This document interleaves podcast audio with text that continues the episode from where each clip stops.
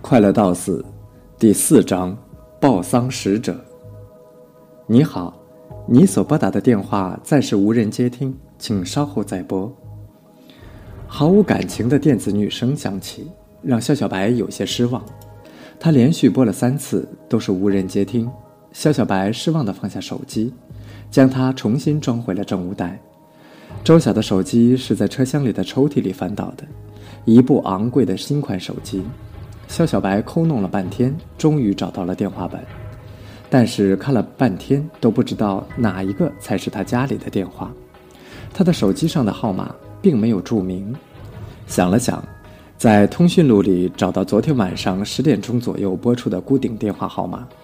肖小白再次拨通那个号码：“你不是出差去了吗？怎么这会儿会打电话回来？”片刻之后，电话接通了。一个娇媚的女声从那头传了过来：“你好，我是市公安局的，请问这是周晓的家吗？”那边的沉默了很久，迟疑的问道：“你是不是打错了？”“没有，你应该认识这个号码，这是我们在案发现场找到的周晓的手机。”“他怎么了？”女子的声音听起来有些颤抖。“我是刑警。”周小白沉默了很久，才冒出了这么一句。你骗我！你骗我！你一定是偷了周晓的手机，故意来吓唬我的，对不对？对不对？你说话呀！电话那一端传来了一阵歇斯底里的尖叫。我，笑小白不知道该如何开口，他只是重重的叹了口气。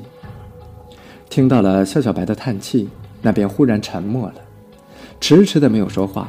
过了很久，才听到有低低的啜泣声传了过来。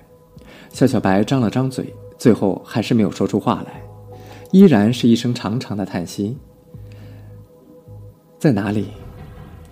女子好容易停止了哭泣，抽泣着问道：“南城蓝景小区，自带的公园旁边，你到了那里就会看到的。”说完，肖小白挂断了电话，仰望着晴朗的天空，痴痴的站在那里，一动都不动。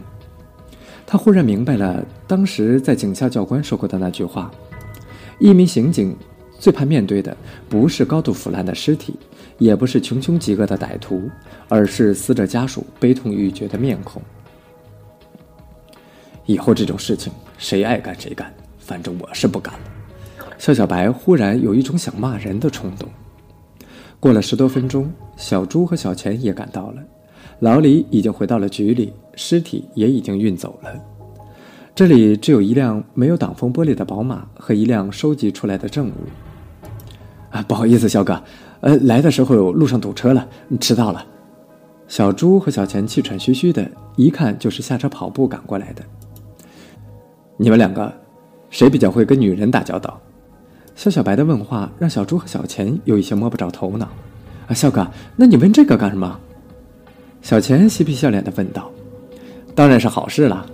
跟女人打交道嘛，小朱也在一旁起哄：“我来，我没当警察之前，那可是有名的白马王子啊，哄女人我最有一套。”小钱哗的一下把手举得老高。那好，一会儿男死者的妻子会过来，到时候你跟他解释这里发生的事情，我跟小朱会做出十分悲伤的表情出来配合你的。肖小白话音刚落地，小钱已经一脸痛苦的表情蹲在了地上。我当是什么好事呢？原来是当报丧的。我最怕看到女人哭，小哥，我不敢。肖小白没有理会他，径自朝宝马车走去。尸体运走了，但是并不表示里面的线索就可以放过了。小朱同情地拍了拍小钱的肩膀，没有说话，跟着肖小白去了。车上的血污沿着座位流下，清晰地印下了一个女人的身体轮廓。血污都已经凝结成了块儿，在车座的真皮表面形成了一个一个的龟裂的痕迹。夏小白在车里翻找了半天，没有发现其他的线索，到了最后，干脆拿来袋子，将车内的所有东西一股脑的收入了证物袋。这些东西带回去慢慢清理吧。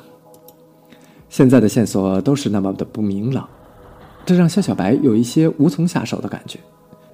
收拾完车内的证物，肖小白又叫上小朱和小钱，在车的四周仔细地勘察了一圈。但是车的正前方，希望能够找到一些有用的线索，但是结果却让人失望。收拾完了这一切，肖小白看到手头的这些证物，叹了一口气。现在最有用的证据，也就是那根钢筋了。但是单靠上面一个模糊的指痕，是如何开始展开调查呢？不过这个案子倒是很像情杀，也许从两个死者的关系网开始排查会有所收获。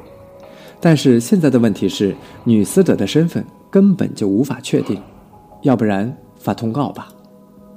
肖小白正在考虑，忽然传来一阵手机铃声，他下意识地从口袋里掏出了自己的手机，不是自己的。喂，你们两个谁的手机响了？没有啊。小周和小钱掏出了自己的手机，同时摇了摇头。肖小白这才发现，手机铃声是从证物袋那里传出的。翻开证物袋，女死者的手机屏幕上正在闪烁着电话号码“老公”。肖小白略微的迟疑了一下，接通了手机。“喂，你好。”肖小白刚说了一句，对方就挂断了电话。刚放下手机，还没来得及反应，手机就再次响起。喂，你好。对方迟疑了一下，这不是陈莹莹的手机吗？你是哪位？我是市公安局的，这是我们案发现场发现的手机。你是陈莹莹的丈夫吗？不是，我是她男朋友，我们还没有结婚。莹莹她出什么事儿了？肖小白刚要开口，忽然觉得自己今天好像一直在跟人报丧一般，停顿了一下。这样吧，你到市公安局来一趟，配合一下我们的工作。具体情况，我们到了再说。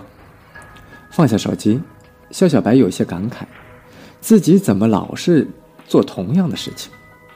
他无意识地打开了陈莹莹的手机的信息栏，随意地翻动着。